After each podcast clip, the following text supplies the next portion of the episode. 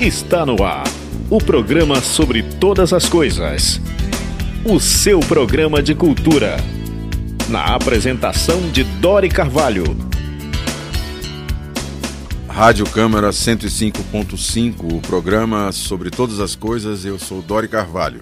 Um programa sobre arte, cultura, a vida, as ideias, com artistas, escritores, poetas, historiadores, pensadores da nossa terra. A vida e a obra desta gente de Manaus e do Amazonas.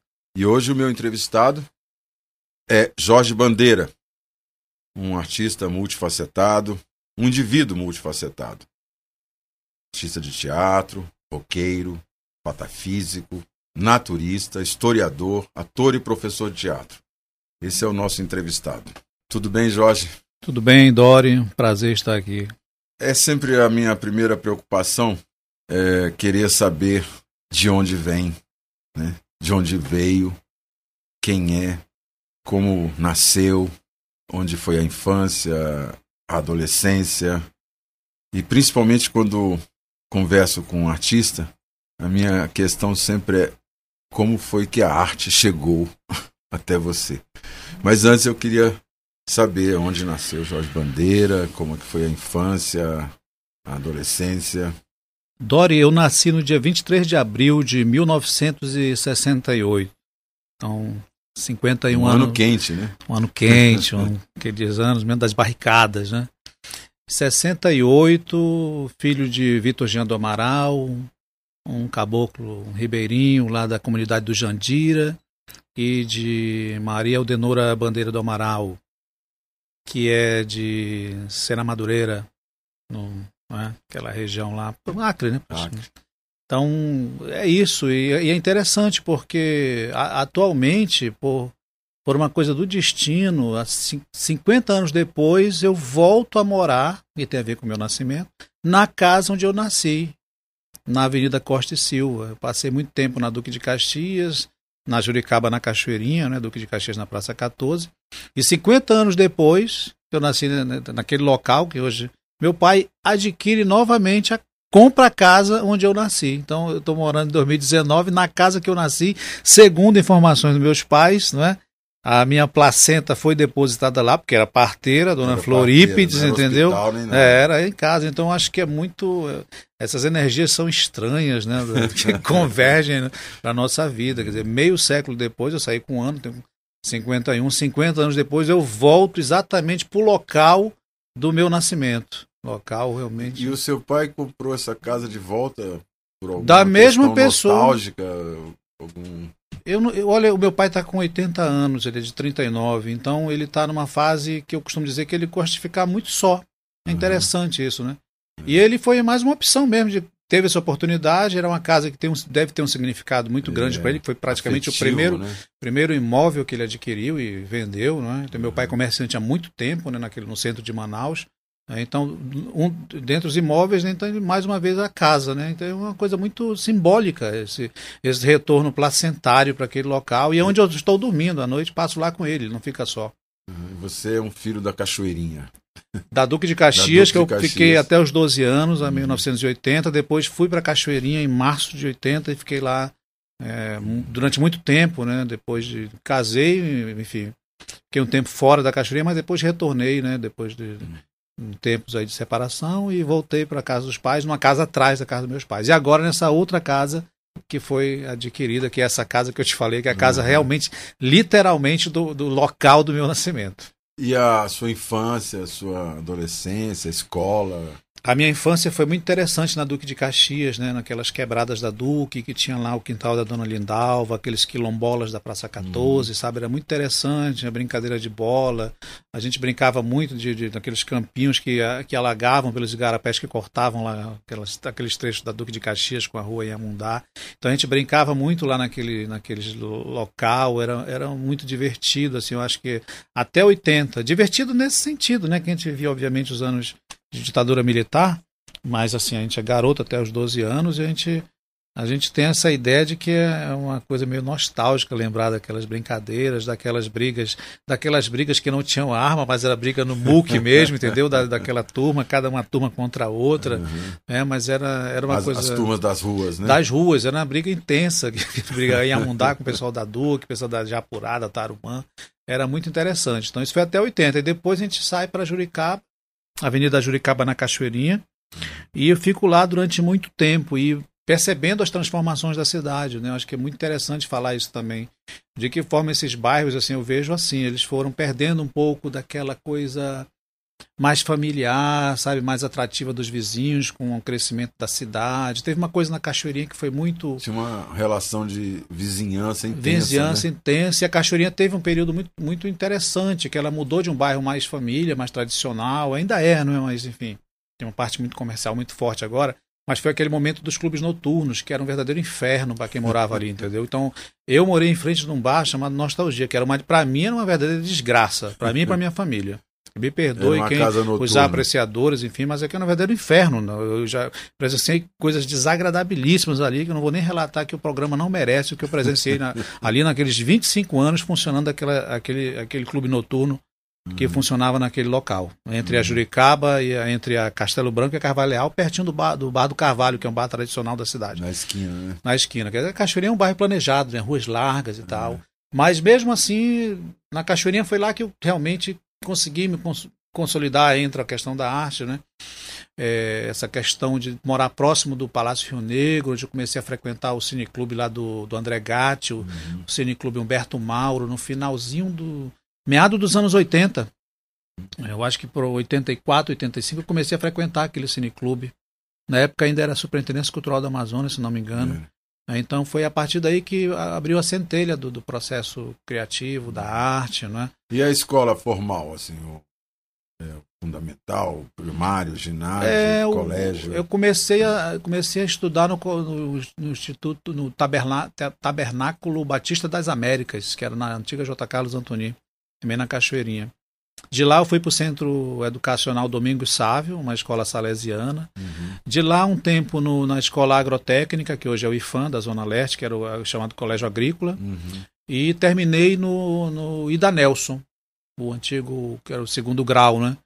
Então foi essa minha trajetória nessa, nesses locais. Você aí. fez um curso técnico de agronomia, essas coisas? Não, não terminei, não, não, não, consegui terminar não. Fui para outra escola, eu era muito, eu era, eu era barra pesada, digamos assim.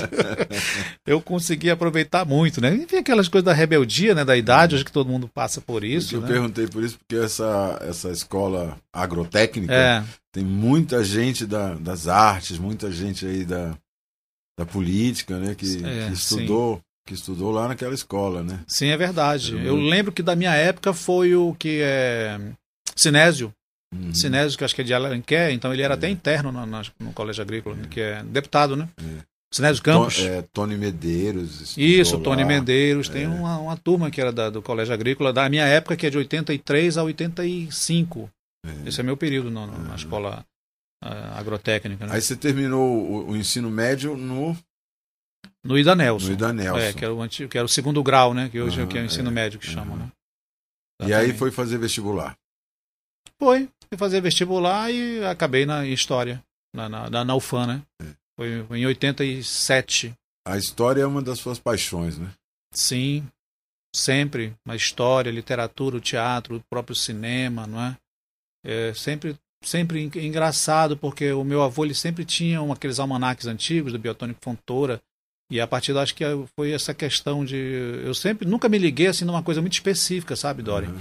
Então, digamos assim, a, apesar de, ser professor na UEA hoje do curso de teatro, mas assim, eu, eu não sou um cara do estrito senso, sabe? Uhum. Sabe, aquela coisa, mais seria mais é o lato mesmo, assim, é, é amplo, assim, é o meu amplo, leque né? de, de preocupações, ele é, eu não consigo, assim, eu vou para uma coisinha assim e tal, mas quando chega eu tento ampliar o leque. Eu acho que o teatro me deu muito isso, o próprio cinema. Né? Eu cheguei pelo teatro, pelo não, cinema. Não consegue, não consegue se enquadrar, né? Assim, se, é, se exatamente. Né? No, no, modelo acadêmico ele é interessante para mim até certo ponto. Depois eu acho que ele acaba para muitas das pessoas, não são todas, obviamente, um elemento muito limitador, uhum. né? Porque você acaba é, apenas com uma parcela de, de sabe, de, de conhecimento e as outras coisas vão escapando. Então eu tento, assim, eu sou muito ansioso por isso. Então, para mim, sempre está faltando alguma coisa, seja no aspecto da literatura, pô, não, não li determinado autor, entendeu? Então, né, o cinema falta alguma coisa, entendeu? No teatro, então é muito isso, é ampliar o leque, para mim, é uma coisa do infinito. Sempre né? então, a curiosidade. Sempre né? a curiosidade. A, a é. E na, na, parte da academia eu vejo que muitas pessoas têm esse elemento que é um elemento limitador. Né? Então as pessoas conseguem falar sobre determinado assunto da sua área, mas quando vai para outra, é uma dificuldade tremenda. A pessoa não sabe para onde vai, né? Tem pessoas que às vezes terminam o mestrado sem saber que é Camões. Por incrível que pareça. é muito louco isso. Né? Uhum. Impressionante. E, e a, a, faculdade de, de História que você fez, ali você já, já começava esses movimentos, antes disso, né? Já, Sim, já... eu comecei teatro com o Titio Barbosa nos anos 70, fazendo ah. aquelas peças infantis, né? Que a gente, ele, Sim. ele chamava a gente para, para, para, para, para as peças, mas a gente nem ensaiava, não, tinha, não ensaiava. É, Ia eu lá. Eu não, não, lembrava que você, é. você começou como criança, então. É, né? eu comecei com nove, nove anos praticamente, nove para dez anos com o tio Barbosa. Mas era coisa esporádica. Ele pegava, vem cá, vem fazer teatro e levava a gente, né? Ele tinha um programa na televisão, não lembro muito bem que era um programa ao vivo. Uhum. Não tinha te, o videotape, não tinha nada disso, era ao vivo, né? Acontecia muitos erros, então ele levava a criançada para, lá, para o programa, como se fosse uma espécie de programa da Xuxa, mas era de tio Barbosa, um uhum. programa infantil. Poucas pessoas lembram disso. É. Isso nos anos 70. Uhum. E seria hoje a rede eh, TV, Canal 4, acho que, é, que seria o SBT lá, né? É, TV que era no Aleixo. TV A Crítica. Eu acho que era que seria a crítica, é, não lembro era, era o TV nome. Baré, era, né? era mais ou menos por aí. Então é. era isso que aconteceu e foi isso, né? A minha, a minha vida está tá muito vinculada ao processo da arte nesse, nesse sentido. Então o, o teatro começou a aparecer na sua vida bem ainda é, menino, né? Menino, estava é. na Praça 14, já vendo os palhaços que se apresentavam depois da missa, a gente ia para a missa e depois tinha o, a palhaçaria lá, e numa dessas apareceu o tio Barbosa, com, convidava umas crianças, uhum. a gente, criança empolgada, ia lá para fazer as peças, né? Mas nada assim, era peça que a gente ficava parado como árvore, aquelas coisas clássicas, ficava parado. Uhum. Vezes, tinha dublagem. Tinha né? dublagem, tinha grama, a gente via a grama, ficava deitado sendo grama. Entendeu? A Guerra dos Chocolates. Lembra da Guerra dos Chocolates? Que, que eram, a gente ficava com, com um macacão marrom, que era o chocolate branco, chocolate. Aquele marrom era uma coisa bem louca, o Titi uhum. Barbosa. E, inclusive, vi, eh, discos de vinil, que a gente dublava e às vezes o disco pulava. Uhum. Era muito interessante isso, que o disco estava rolando lá, estava na vitrola, né? No, eu lembro que era no Teatro Amazonas já, apresentações. Aí pulava o disco e a gente ficava Aí ele lá com a mão crack, Do, da espinha. Sem, dublando, sem nada, é, sem porque música, não tinha, assim. não tinha ensaio, então a gente só fazia, olha, vai para cá, vai para ali, a gente ficava, né? Uhum. E escutava mais ou menos a personagem, né? O casamento da Dona Baratinha, mas tinha também fábulas que ele fazia. Uhum. Depois que a coisas. gente amadurece um pouco, é, eu me lembro que às vezes o Titio Barbosa participava com, com a sua companhia, o seu grupo, nos festivais de teatro infantil. Era Bambi. É, e as pessoas batiam muito nele. Sim. E eu não sei, por alguma intuição, eu, eu defendia. Uhum. E depois, mais tarde, eu fui ver. Ele, era, ele foi importante, era um, era um resistente é, né, com é o teatro, seja lá como fosse feito. Sim. Né? É. Mas era um. Era uma vontade dele, sincera, né? De tentar fazer teatro, de. É, claro. Manter e... um, um grupo, né? Exatamente. Talvez naquele período, assim, fazendo uma análise agora, né, depois daquele, daquele momento todo, né, depois da abertura política no Brasil, é, talvez também decorrência muito da, do próprio momento político, né? Então você tinha os grupos politizados, né? E o Tito Barbosa era mais visto assim como uma espécie de eh, alienado, é, digamos é, assim, alienado, do, não é? então ficava muito nessa coisa, nessa dicotomia. Né? É, então não tinha o propósito, né, e tal. Mas foi um momento na é história, verdade. mas que foi importante também. É. Depois a gente vai recapitulando tudo isso e vê que ele também foi importante naquilo, né? Levar a criança para conhecer o teatro e tal, e que outras como eu que continuam no teatro até hoje. É. Então, para mim já é uma pessoa de muita importância na minha vida, exatamente por isso. E aí quando você começa no com teatro mesmo, que vai procurar, vai, vai enfim, se inteirar do, do meio teatral, como é que foi isso? Foi bem curioso, porque em relação a grupo, eu lembro que eu estava, falei do Cineclube Humberto Mauro, do André uhum. Gatti. E o que aconteceu naquele momento? Nós fazíamos ciclos de cinema, ciclo de expressionismo alemão, é, ciclo de cinema novo. Teve a época que nós trouxemos aqui o Tempo Glauber. Era um, tinha um catálogo lindo de filmes do Glauber Rocha. André Gatti, né, que depois é. teve que saiu de Manaus e tal, né?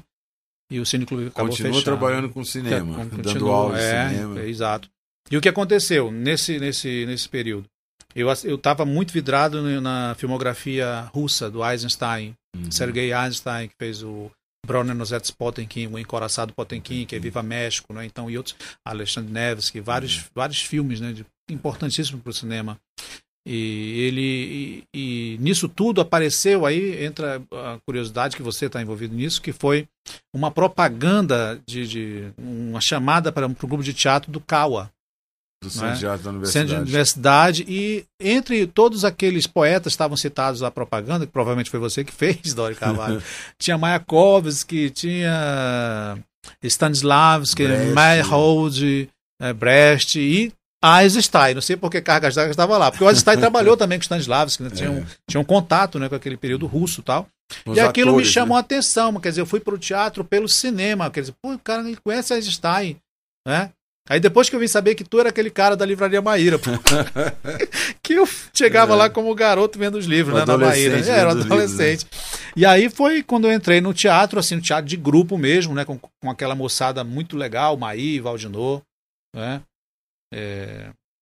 E aí, né, nesse sentido, foi o grupo foi. O teatro chegou para mim naquele momento. O teatro foi realmente foi, foi aquele elemento, ou seja, a, a catalisador né, daquelas minhas daquelas minhas preocupações estéticas e sociais. Né? Eu lembro que nós fazíamos peça em tudo quanto era lugar, em porta é. de fábrica, em festivais lá pelos interiores da vida. Né? Tinha muitos textos que tinham uma carga política muito forte, né? que eu acho uhum. que é uhum. sempre é bom lembrar disso. Então a gente tinha um teatro com essa, com essa vertente, com essa preocupação, não é? De todas as áreas, tanto na tragédia, no drama, no, no Strindberg que a gente montou, é. não é? Ensaiarmos texto até de Simão Pessoa, lembra? Que era muito interessante na época do Antônio Paulo Graça, né? Uhum. Centro de Arte, depois Renan, né? e depois no Nato Pereira, né?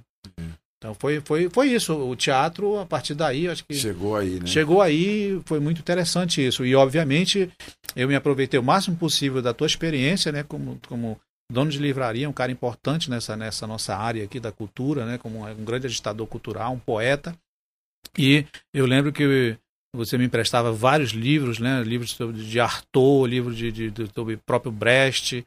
Né? Então, isso, isso não tem preço, né? Então foi a gente não tinha muito acesso a esses livros, então eu lembro que a gente emprestava uhum. muito, né? Então sempre cedia os livros e nos emprestava esse material, né? Então e foi cada vez mais contribuindo, né, para essa para essa amplidão que é o teatro, né? Porque para mim o teatro é, uma, é, um dinamismo muito interessante. Por isso que é talvez a arte que mais me empolgue nesse sentido, essa questão viva, né, de você estar presente, presentificado naquele efêmero e buscando é, a tentar né, essa, jogar essa sensibilidade para as pessoas, não é? sem, sem máscaras, digamos assim, apesar do teatro ser o, né, a arte que tem as máscaras. Né? Tá ali é Mel Pomone, mas é isso, é a vida. Eu acho que o teatro é, é fundamental. E aí entra tudo isso tem junto. Tem tudo, né? O teatro tem tudo, né? É, tem. É, pega literatura, pega as é. artes plásticas, pega, enfim, a gente já. A ciência política, a história, pega tudo. Certo. Jorge, a gente vai fazer um pequeno intervalo e volta já. Ok. Estamos apresentando o programa sobre todas as coisas.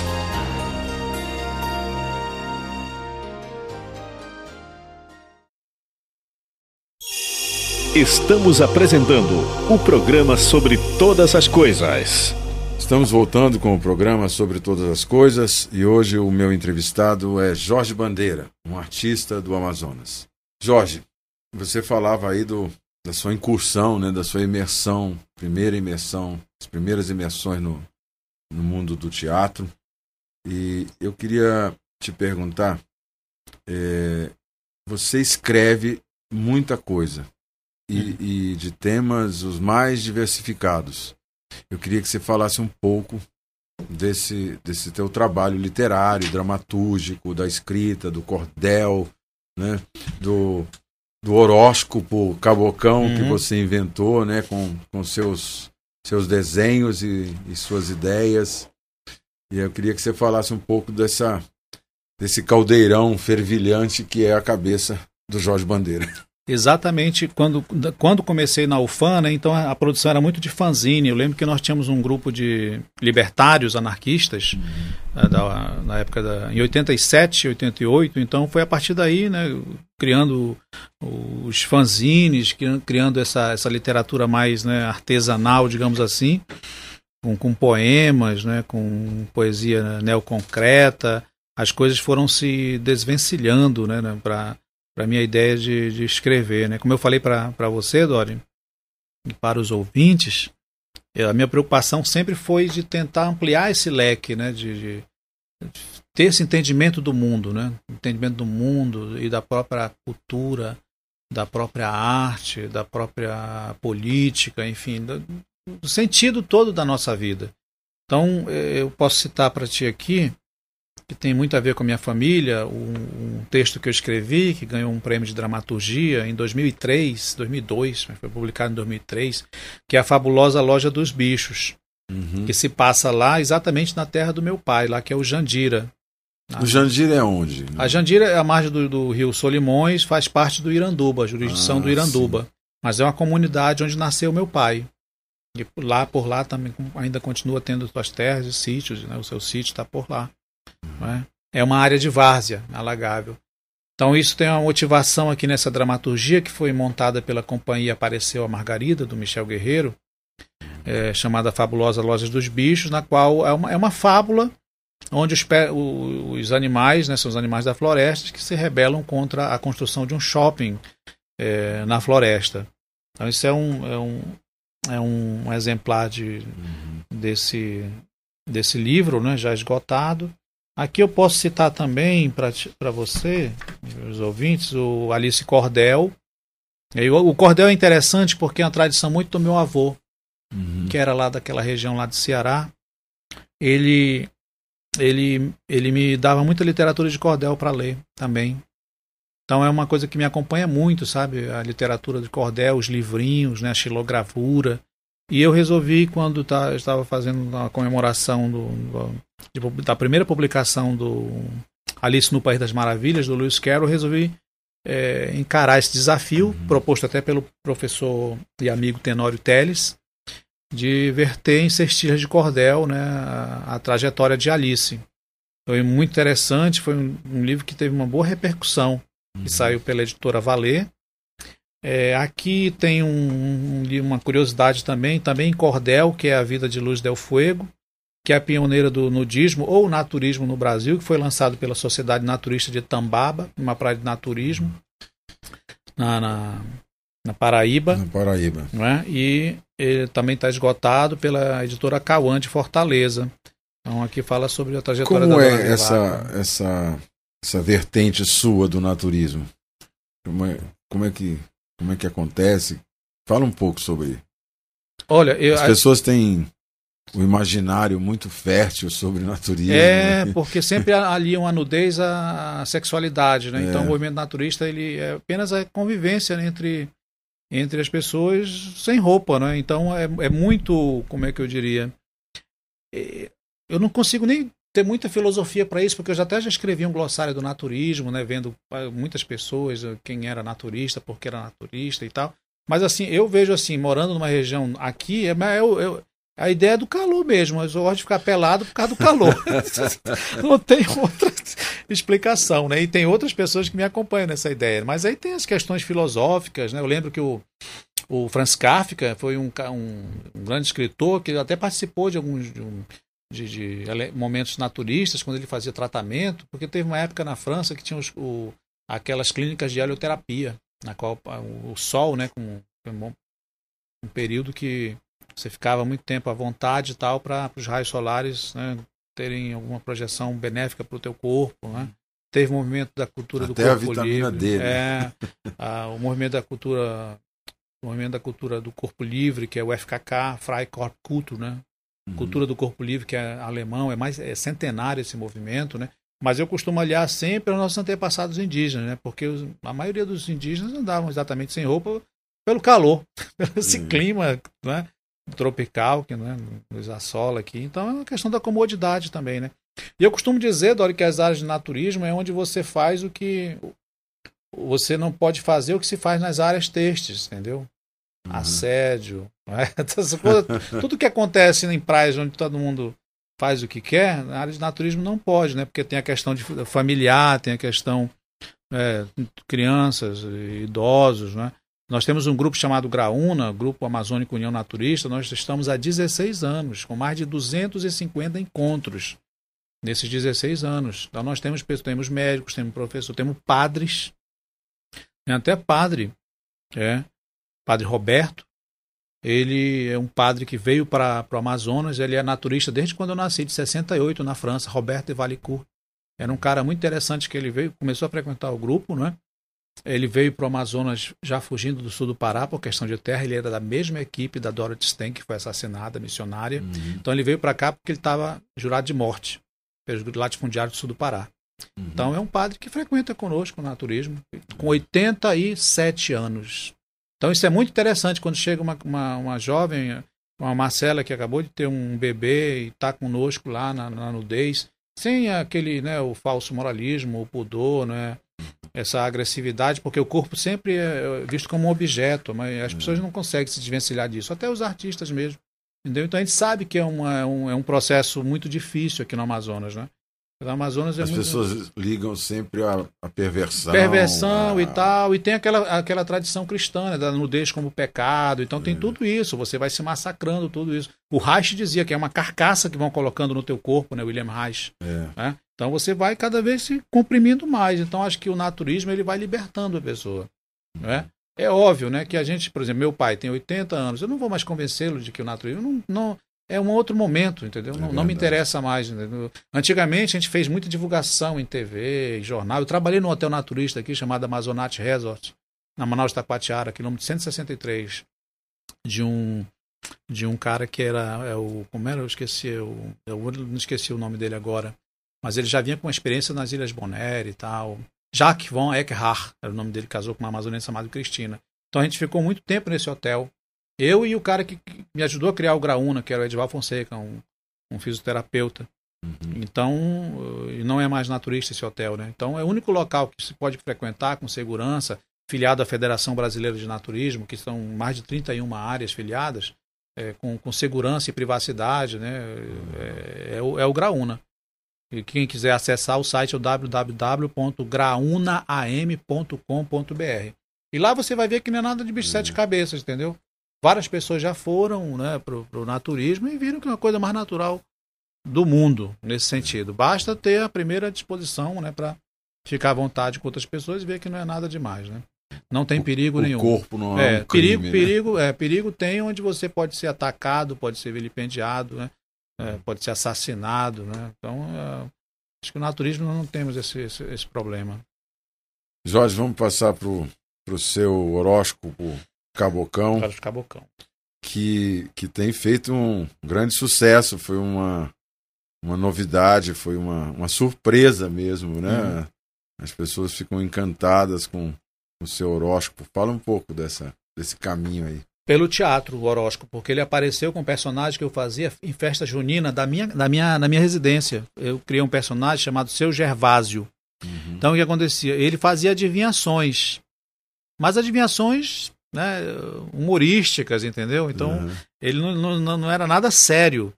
E para isso eu não ia utilizar já o tarô, né? Porque eu também lido com a ideia do tarô, né? O tarô uhum. de Totti, o tarô Tavagliani, o tarô de Marcelo do Alejandro Jodorowsky. Então também, de certa maneira, estudo, né? O tarô tenho estudado até hoje. Até porque estou voltando com o espetáculo As 22 Lâminas, né? É pela companhia Teatro Éden, que já lida com essas uhum. cartas, né?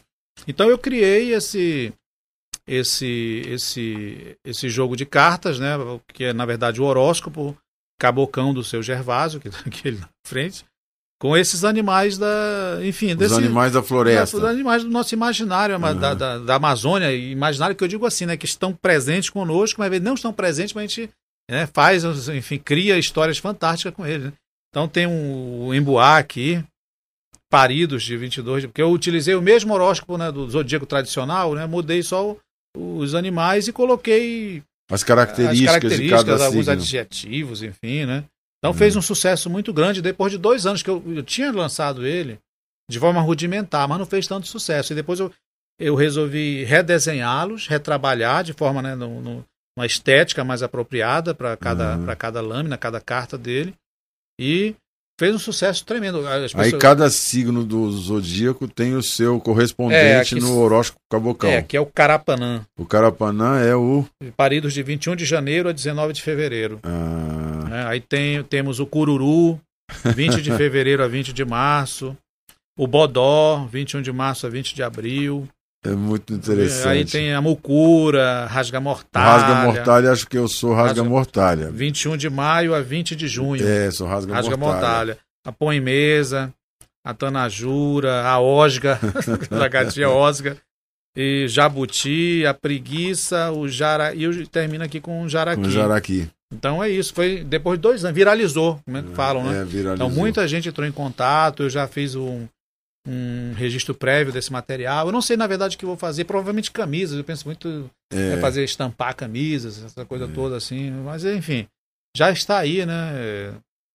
E fez muito sucesso. Até hoje me perguntam sobre esse horóscopo. É o meu maior sucesso, Dori. Seu, todo esse seu tempo. maior sucesso literário. É, no estado de Manaus, no Amazonas, é o, é o horóscopo Cabocão. De é. forma muito, bem despretensiosa eu, mesmo. Eu né? conheci um velho ator que trabalhou no teatro a vida inteira.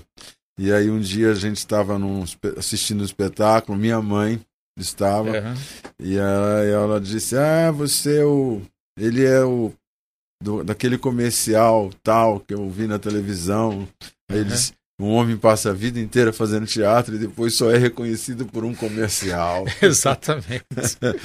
Mas é, o seu, seu horóscopo cabocão é extremamente criativo, é divertido, né? Uhum. E, e, tem tudo a ver, né? As características aqui todas a ver. Sim. Tem vários... no, no meu aqui, eu só acho que eu não sou musical. sou parado, cabeçudo, esfomeado, uhum. valente, não sei se sou, acho que sou muito covarde. É, atento e lúcido, talvez. Uhum.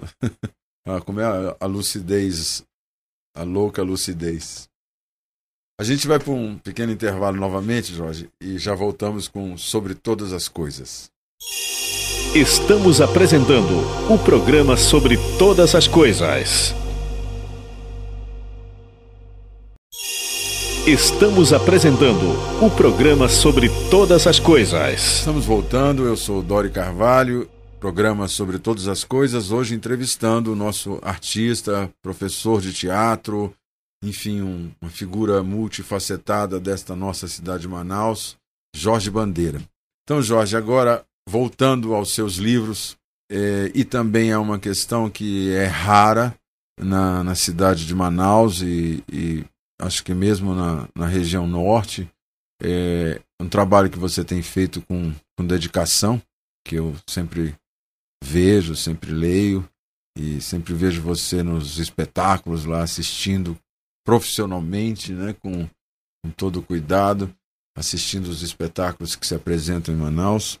Queria falar um pouco sobre esse, que você falasse um pouco sobre esse trabalho do, da crítica, da crítica teatral.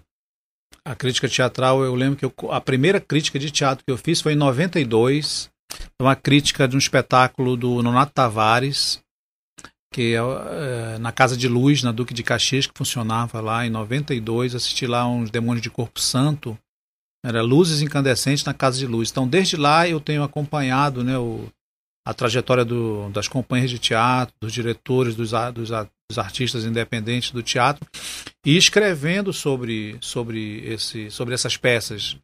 Então, eu com certeza acho que a, a memória, pelo menos desse teatro de 92, teatro principalmente adulto. Eu também assisto coisas do teatro infantil, né, mas eu, eu, o meu foco mesmo, enquanto crítico, é para o teatro, o teatro adulto, essa contemporaneidade. Você dirigiu essa tal de natureza, não foi?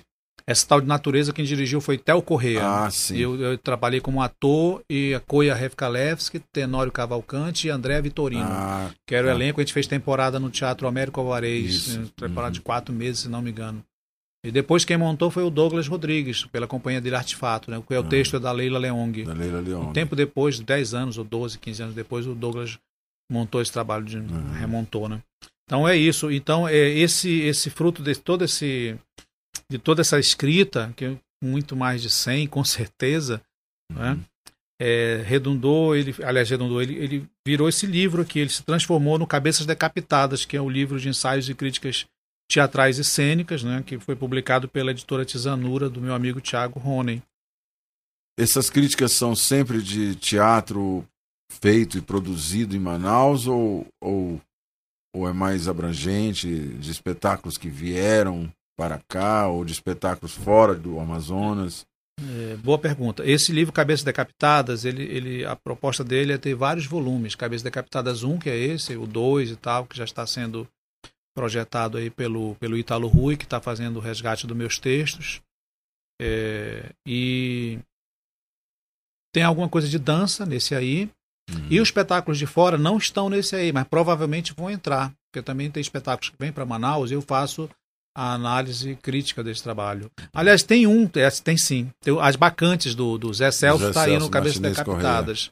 Ele está contemplado aí. Uhum. Mas tem muitos outros trabalhos com Renato Borg, muitos trabalhos que eu já vi, que eu não, não recordo de todos agora no momento, mas que provavelmente vão entrar nos outros volumes. Eu tenho tem, tem textos para terem pelo menos aí pelo menos cinco livros, cinco volumes. Acaba se tornando um, uma memória do teatro, né? É a memória do teatro, exatamente. É, é, através da crítica teatral. Né? Exatamente. Né? É o primeiro livro de crítica né, de teatro uhum. do Amazonas, esse livro. Aliás, eu acho que você é o único crítico de teatro que tem nessa É, cidade. tem. O Márcio Freire escrevia, a Leila Leong, o Márcio Braz escreve, mas com não muita Mário regularidade. Freire, é, Márcio Freire? É, Mário Freire. Mário Freire. Mário Freire, que era da crítica, né? É. E a Leila. E acho que. Mas assim, é, regularmente. Regularmente, né? é, regularmente. Obsessivamente. Pois é, e olha que eu faço isso, eu estou lecionando atualmente crítica de teatro, crítica teatral 2 com os alunos da UEA, e crítica teatral 1 um também, eu já lecionei na UEA. E história do teatro também. Também, história do teatro, tanto brasileiro quanto amazonense, né? Uhum. E aí eu sempre coloco para os alunos também, para eles incentivarem eles a escreverem né, sobre, sobre as peças, que também é uma forma de, de colocar isso como registro histórico, de, fazer de teatral, memória, né? é claro. Então é muito importante isso. Então, Eu me lembro é que o, o Márcio Souza, uma vez, parafraseando um, um velho autor, ele dizia assim: é, o teatro nós já temos, só faltam os espectadores. Exato. É. Então, esse livro, é, é, é, importante a gente lembrar isso. Hoje, dia 4, é, dois dias atrás, é, faleceu o Iago Lunieri, que foi o, cara, o que apresentou, né, fez a, a, introdução, a apresentação dessa obra Cabeças Decapitadas. Né, então, era uma pessoa fantástica. É, talvez um crítico que, né, se estivesse vivo também estaria comigo, fazendo com certeza esse uhum. apanhado uhum. memorialístico do teatro amazonense. Então, nós perdemos o, o Iago né, a, no dia 2, né, dois dias antes de hoje, do dia 4 de, de outubro, quando está sendo veiculado aqui o programa. Então é, é importante destacar. É, um, é, em memória dele que eu devo continuar tudo isso também, né? Uhum. E agora, ainda bem que tem o Ítalo Rui, né, que vai prosseguir nessa jornada, provavelmente com o apoio também de uma outra editora é, de forma mais artesanal, que é a Soufflé uhum. de Bodó, que é do Francis Madison, né, que já demonstrou interesse em lançar os volumes é, subsequentes do Cabeças Decapitadas, uhum. porque tem muito texto, Dori. E é interessante que a internet me fez resgatar. Eu sou muito relaxado quanto a isso. Então, Alguns pendrives é. eu perdi e tal. E como no Facebook tem lembranças, não sei da onde, e eu escrevo no Facebook direto. É. Então, os textos estão voltando todos. Então, uhum. toda semana eu estou resgatando de três a quatro textos que eu escrevia. Porque eu sou frequentador realmente assíduo de teatro. Eu, eu tenho que estar assistindo teatro. É. Eu não consigo parar de assistir teatro, seja de qualquer natureza, né? Especialmente teatro adulto, né? Aqui em uhum. Manaus. Não consigo também me envolver em tudo, em todo o teatro infantil e tal, que também tem sua importância. Mas a, a, carga básica desse teatro adulto ele está muito vinculado a isso que eu tenho escrito. Né? Eu não consigo parar de escrever qual, para o teatro. Qual o seu olhar sobre o teatro que se faz hoje, as, as variantes do teatro que se, que se apresenta hoje em Manaus? Assim? Olha, comparando quando nós começamos lá no nosso, né, nosso grupo de teatro lá do Cava, né, quando você uhum. foi meu, meu primeiro diretor assim, de teatro de grupo mesmo, o Dori uhum. Carvalho, então acho que hoje a gente tem muito mais é, possibilidades de perspectivas. Né? Praticamente naquela época, lá nos 90, nós tínhamos muito pouco. Né? É. Então agora nós temos grupos com sede, né? tem o Ateliê 23, o próprio Soufflé de Bodó do, do está né? fazendo o palco giratório do Sesc, então tem muitos grupos, o próprio o Nato Tavares, que continua com a, com a Vitória Regia, a Nereide Santiago com a Rank Ri, grupos que estão começando, o grupo Jurubebas do, do, do Bola, do Felipe Maia Jatobá, tem, tem muitos grupos, né? Então, que, uhum. que estão ainda em, em fase de consolidar uma linguagem de aprendizado, isso é muito uhum. importante. Acho que a universidade tem um peso importante nisso também, né? tem um pessoal que tem um, uma sede lá na rua Belo Horizonte também, eu, eu assisti um... É o Companhia Trilhares. É, muito, é. muito talentosos, isso, muito criativos. Da, é, né? É, o pessoal da Trilhares está tá aí na Aliartes, né? A é. Ananda... Tem uma turma boa lá na Trilhares também. Então é isso. É, o mercado, ele, ele, ele nós, a, com muito esforço, né, os artistas, conseguimos essa ampliação desses espaços, né?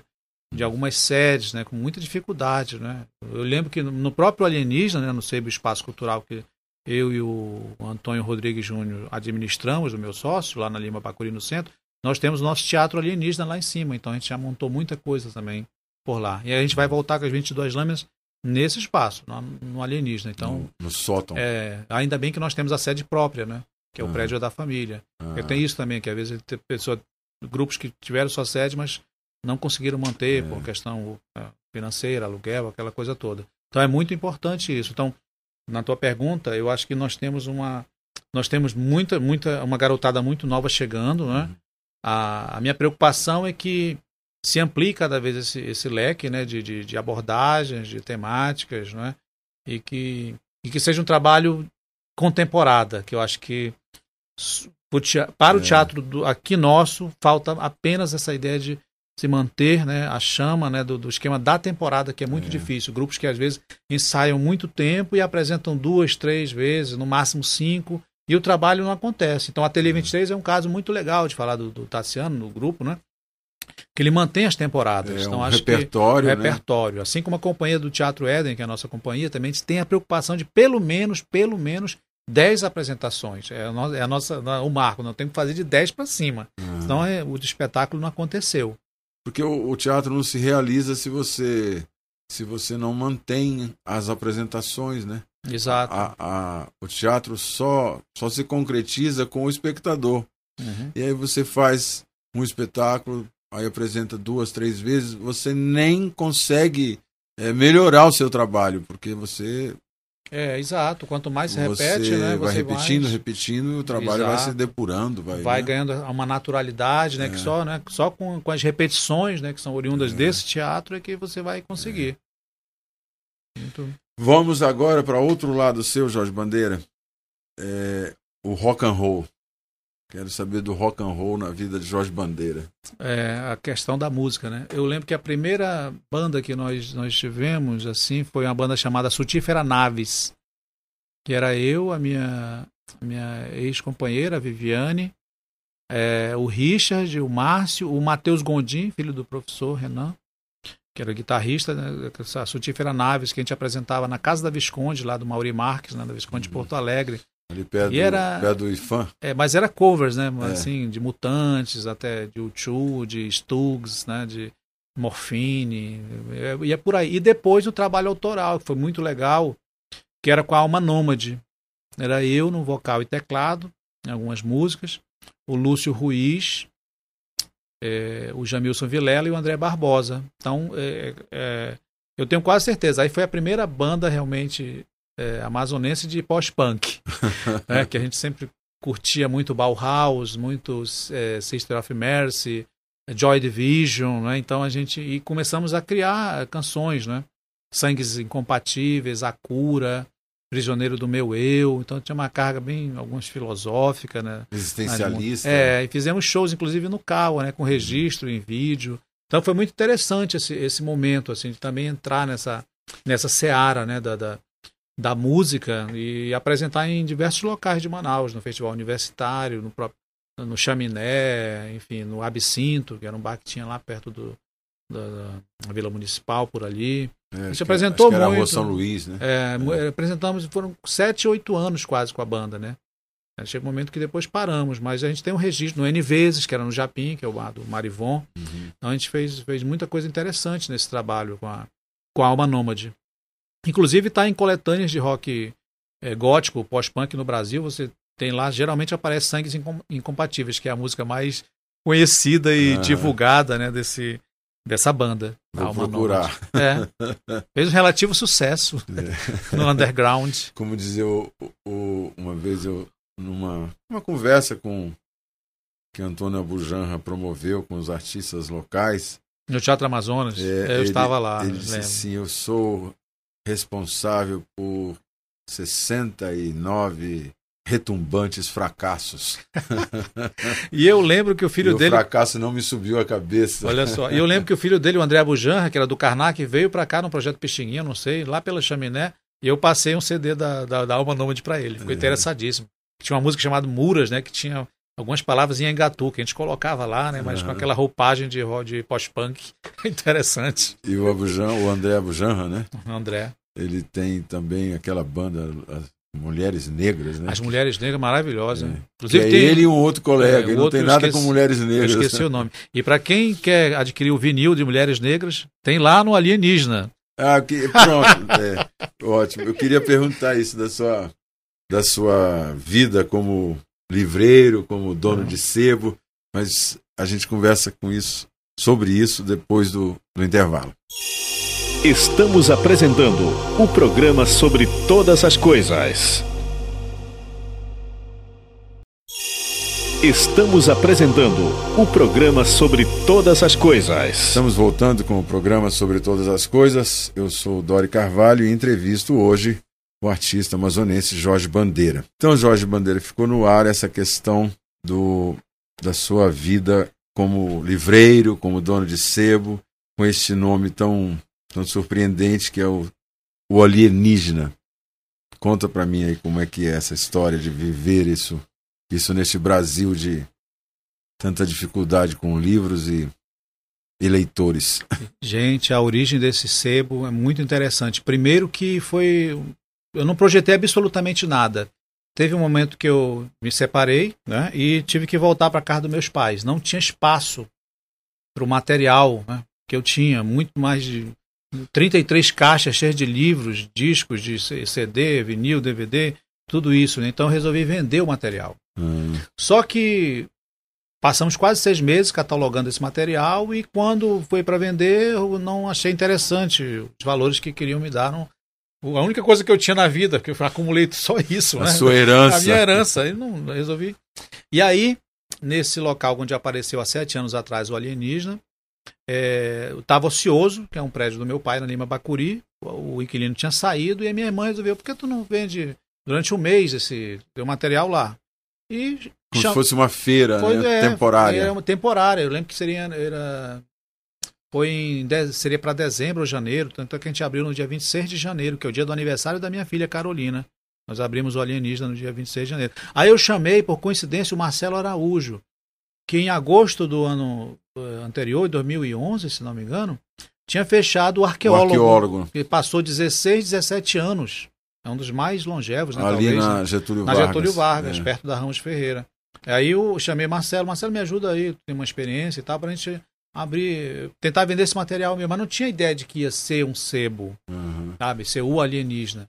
E aí com o tempo, né, comecei a primeiro projetar a ideia do nome, eu sempre curti muito ficção científica, né, uhum. né Isaac Asimov e tal, muita coisa vinculada a essa literatura, aos gibis, né, de, de, Ray de ficção, Ray Bradbury, Fahrenheit, né, 451, é. né. Então é apareceu e outra coisa eu queria também homenagear pela própria letra, né, o A, o Alfa, o Alfa, né, o início de tudo, homenagear o arqueólogo que tinha fechado e o alienista do Celestino do Lê, né, que Sim. também é com a letra A, né, o alienista. É verdade, tudo Aí lá. foi, então, vou colocar A e casou de ser o alienígena, né. Uhum. Então ele nasce nesse sentido e, para minha surpresa, esse um mês virou sete, vai fazer oito anos em janeiro do ano que vem. Então é muito interessante isso, porque para mim ia ser uma coisa momentânea, Uhum. E eu comecei a, aquela minha ideia da inquietação, comecei a projetar coisas. Eu vi que tinha lá em cima um espaço, pô, ei, pode ser um teatro de bolso ali em cima. Eu lembrei uhum. do teatrinho do Sesc, né? É. Cleonilce Alves. Aí, pô, aí uma coisa foi antenando com a outra. Ah, não, vou ficar por aqui mesmo. Como não, ninguém reclamou mais para alugar o espaço, eu, eu fui o inquilino da família, uhum. pagando um aluguel simbólico, digamos assim. Né? Mas aí continuamos aí. Aí foi aquela aquela história das coisas. A mercadoria vai saindo, tem poucos sebos em Manaus, nesses locais, né, uhum. livrarias, e outras pessoas vão oferecendo, a gente vai adquirindo, tem doações, que é muito importante, né? O sebo também vive dessas doações. E, enfim, é um local que ficou sendo uma parte bem interessante da cidade, no é. centro, né? Fizemos dois festivais alienígenas de arte e cultura, né? Com uhum. muitas bandas, né? A gente fechava ali em Mapacuri, lotava com dois palcos, né? Uhum. Pessoas da, da arte plástica, os artistas, malabare, pessoal de perna de pau, é, muita gente, pessoal do cinema. Então a gente conseguiu fazer ainda dois festivais alienígenas, 2014 e 2015. Esses festivais que marcaram muito a cidade, né, pelo número de pessoas que, que apareceram e pelo sucesso, né? Então muita gente até lembra é uma, hoje. É uma pequena trincheirinha É.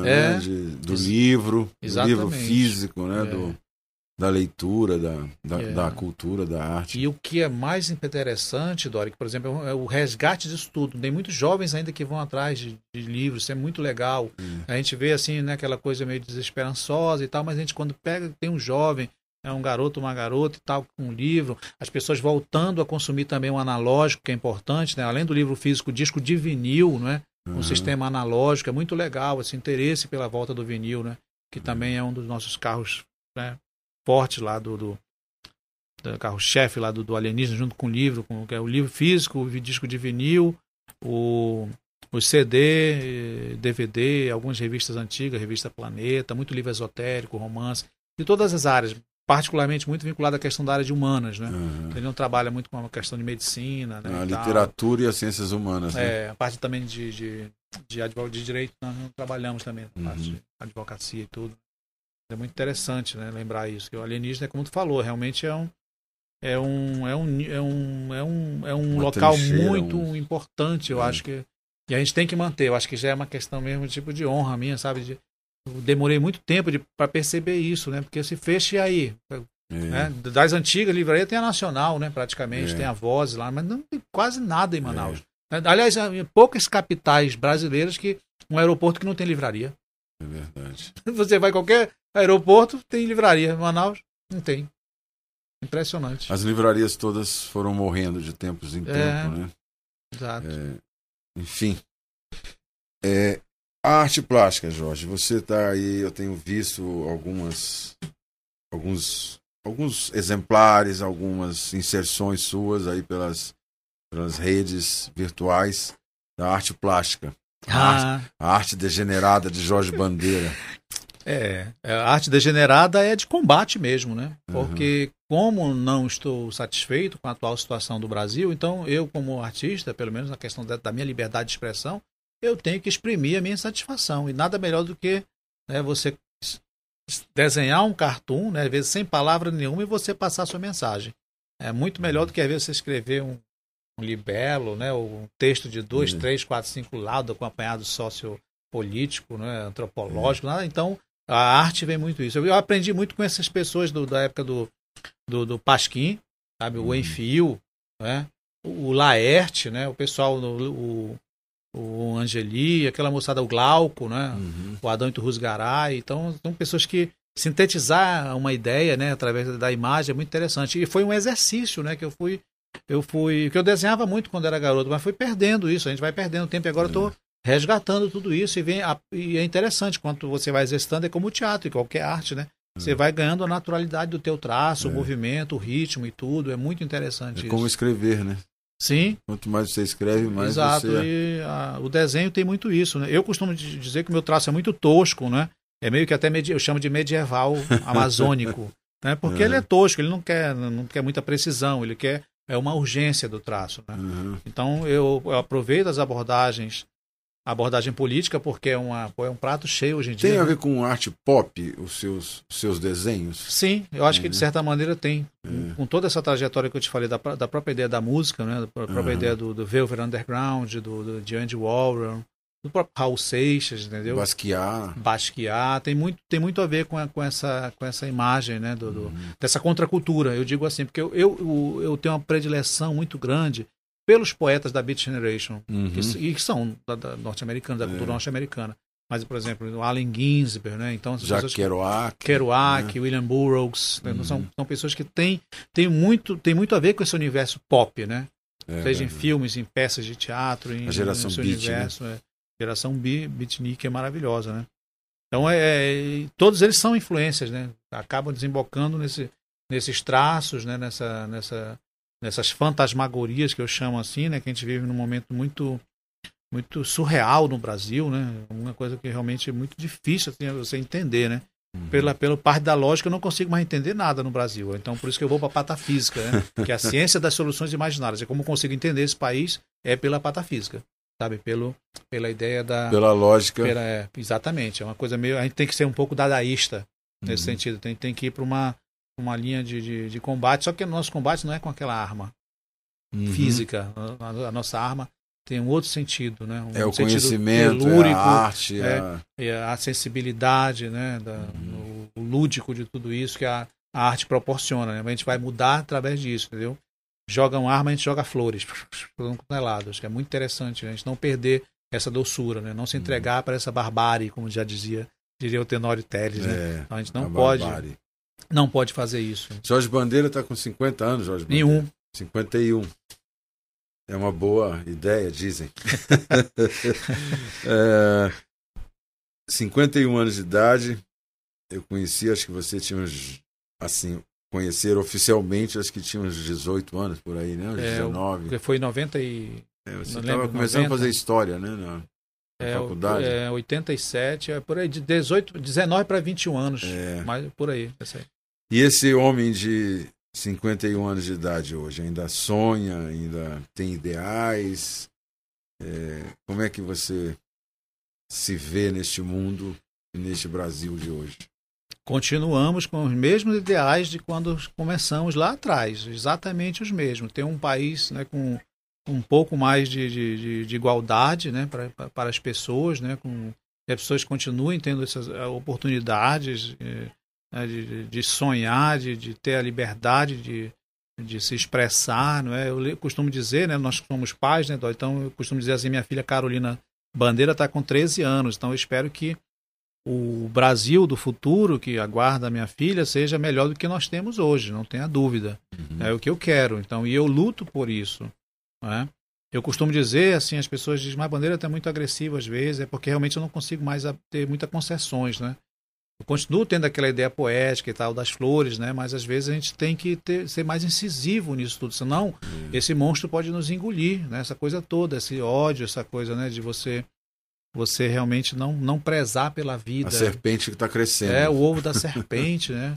Então isso é muito muito sintomático. Então eu penso quando eu penso no que eu estou fazendo, eu penso na minha filha, penso nos seus filhos, penso nas pessoas que estão nessa faixa etária e tal que vão é, vão receber esse Brasil depois que nós partimos né, do plano é. físico. É, é, nisso que eu penso.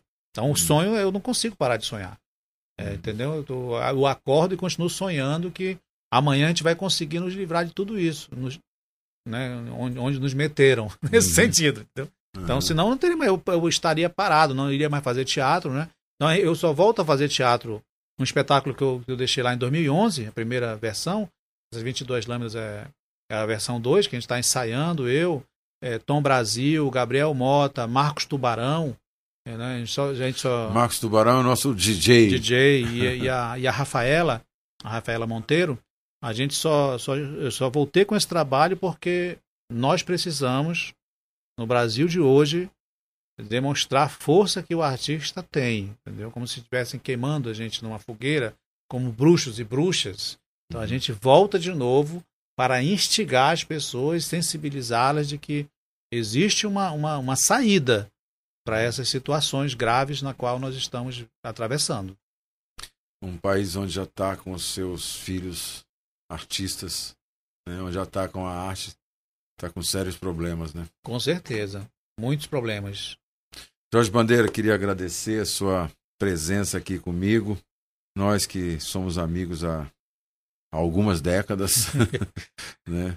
Muito obrigado por tudo e é uma alegria para mim saber que na cidade que eu vivo, é, nesse tempo em que vivo, tenho junto, vivendo junto nesta cidade, pessoas como você. Muito obrigado. Alegria. Obrigado, Dori, pelo espaço. Evoé. Evoé. Jovens à vista, como dizia Chico Buarque de Holanda. Exato. A gente termina por aqui sobre todas as coisas com meu entrevistado Jorge Bandeira e até uma próxima. Você ouviu o programa sobre todas as coisas, aqui na Rádio Câmara 105,5. Na apresentação de Dori Carvalho.